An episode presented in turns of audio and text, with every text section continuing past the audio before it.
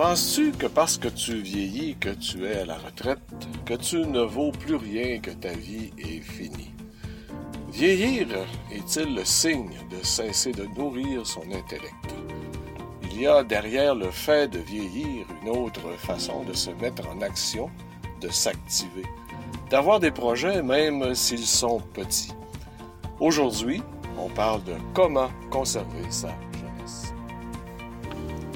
Bienvenue dans le balado de Grandir en âge tout en sérénité, où nous vous invitons dans notre univers. Un balado pour les personnes qui grandissent en âge et qui souhaitent traverser cette période en conservant des étincelles dans leurs yeux. Avancer en âge est un passage obligé, aussi bien le rendre festif et à continuer de contribuer à la magie de la vie. Bienvenue dans notre univers. Les pantoufles du vieillard. J'ai des connaissances qui ont atteint l'âge vénérable des nonagénaires. L'un de ceux-là a le désir de se magasiner un nouveau costume de vélo.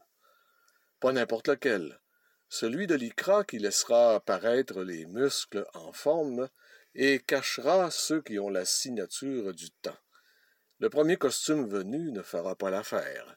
Il lui faudra une griffe, pas celle des chats, mais plutôt celle des couturiers qui savent y faire dans les vêtements racés. Comme plusieurs d'entre nous, j'ai rêvé de devenir vieux. Ma jeunesse, je ne l'ai pas vue passer. Une jeunesse partagée entre le travail, le bénévolat, les passions, les enfants et autres occupations du quotidien. Avec une certaine naïveté, j'avais hâte de compléter la période active et je me fixais la jeune cinquantaine comme la barrière de fin de course à la performance. Je ne me voyais pas en haut de l'affiche du cinéma, mais plutôt comme le projectionniste profitant de la pénombre pour y jouer un rôle tout aussi important. Mais les choses étant ce qu'elles sont, j'ai dû attendre l'âge requis comme on attend le générique du film de sa vie. Pendant toute cette période active, il m'a fallu lire, compter, diriger, travailler, avoir des amis, voyager, déménager, élever les enfants, pelleter, geler. Que d'espoir, de perte, d'attente, de silence, de discussion, de malentendus et de rencontres j'ai vécu. Maintenant, j'ai atteint l'âge de mes rêves. Mais aucun signe d'accalmie, la course se continue et personne n'agite le drapeau du dernier tour de piste.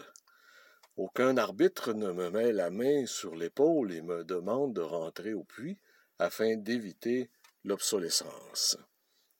Au contraire, je me dépense encore l'esprit. Je suis loin de vouloir m'arrêter. Cette période dite de retraite, elle est active, enivrante, tourbillonnante, occupée. On ne devient pas vieux pour avoir vécu un certain nombre d'années. On devient vieux parce qu'on a déserté son idéal. Les années rident la peau, mais renoncer à son idéal ride l'âme. Et ça, malgré les vertus annoncées des crémentillages, aucun second début n'en viendra à bout. Les doutes, les peurs, les désespoirs sont les pires ennemis qui nous font glisser vers le sol et devenir poussière bien avant la mort. Celui qui sait encore s'étonner comme l'enfant défie les événements et trouve de la joie au grand jeu de la vie.